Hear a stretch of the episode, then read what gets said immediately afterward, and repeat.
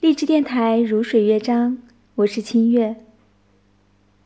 我有一个朋友，他不养任何东西，他从没养过鸟兽鱼虫，也没养过一草一木，他只养他自己。有什么比养自己更重要呢？他才不会把感情和时间分给那些小东西。他的父母不用他养，他爱的男人也不用他养。他所赚的一分一毫都是用来喂养自己。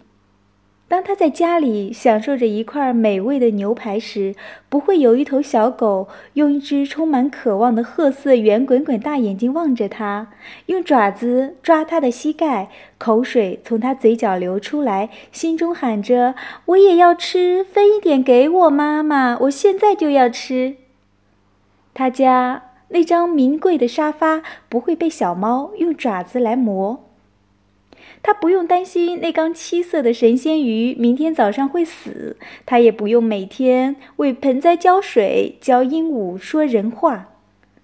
这样的生活了无牵挂。晚上等他们的是一个男人，而不是乌龟、兔子或龙猫。当然，他也绝对不会养孩子。有时候我很羡慕他，我会遗憾自己没法养狗。人有了遗憾，便有一种冲动，常常渴望有一天可以填补那些遗憾。